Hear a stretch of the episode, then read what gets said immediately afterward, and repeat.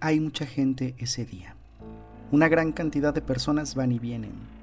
Aquella mujer, a pesar de su nerviosismo, no sobresale de la multitud.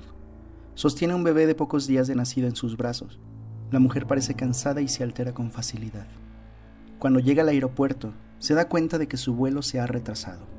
Desesperada, empieza a caminar de un lado a otro, aunque por suerte su bebé no se da cuenta. Los minutos pasan como si fueran horas.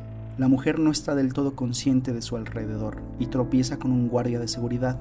Es un golpe fuerte pero logra amortiguar al niño.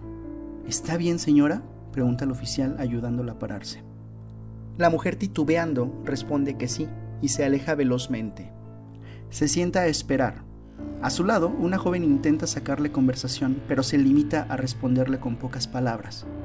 Cuando al fin anuncian que su vuelo está por despegar, se levanta apresurada y se dirige a su respectiva plataforma. Entre los guardias asignados a ese andén se encuentra el mismo con el cual se tropezó. Después de revisar sus cosas, el guardia le pregunta por su bebé. Ella responde nerviosamente que está bien. ¿Puedo verlo por un momento? No nos gustaría que su bebé viajara estando herido, ¿verdad? Sin embargo, la mujer insiste con que su niño está completamente bien. Por favor, solo será un momento, no le haré daño, le dice el guardia. La mujer se queda dudando por un instante. De pronto, le lanza el bebé al guardia y sale corriendo. A pesar de que el oficial trató de agarrar al pequeño con cuidado, por culpa de los trapos que lo cubrían, lo acabó atrapando desde la pequeña cabeza, pero el bebé no lloró en ningún momento.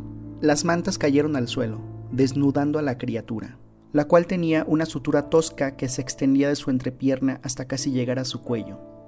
Pocos segundos sostuvo el oficial al niño y eso bastó para que su cuello cediera ante el peso tremendo del resto de su cuerpo.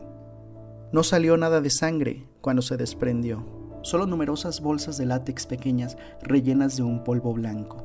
Y aunque el niño nunca lloró, hubo muchas personas que lloraron en su lugar.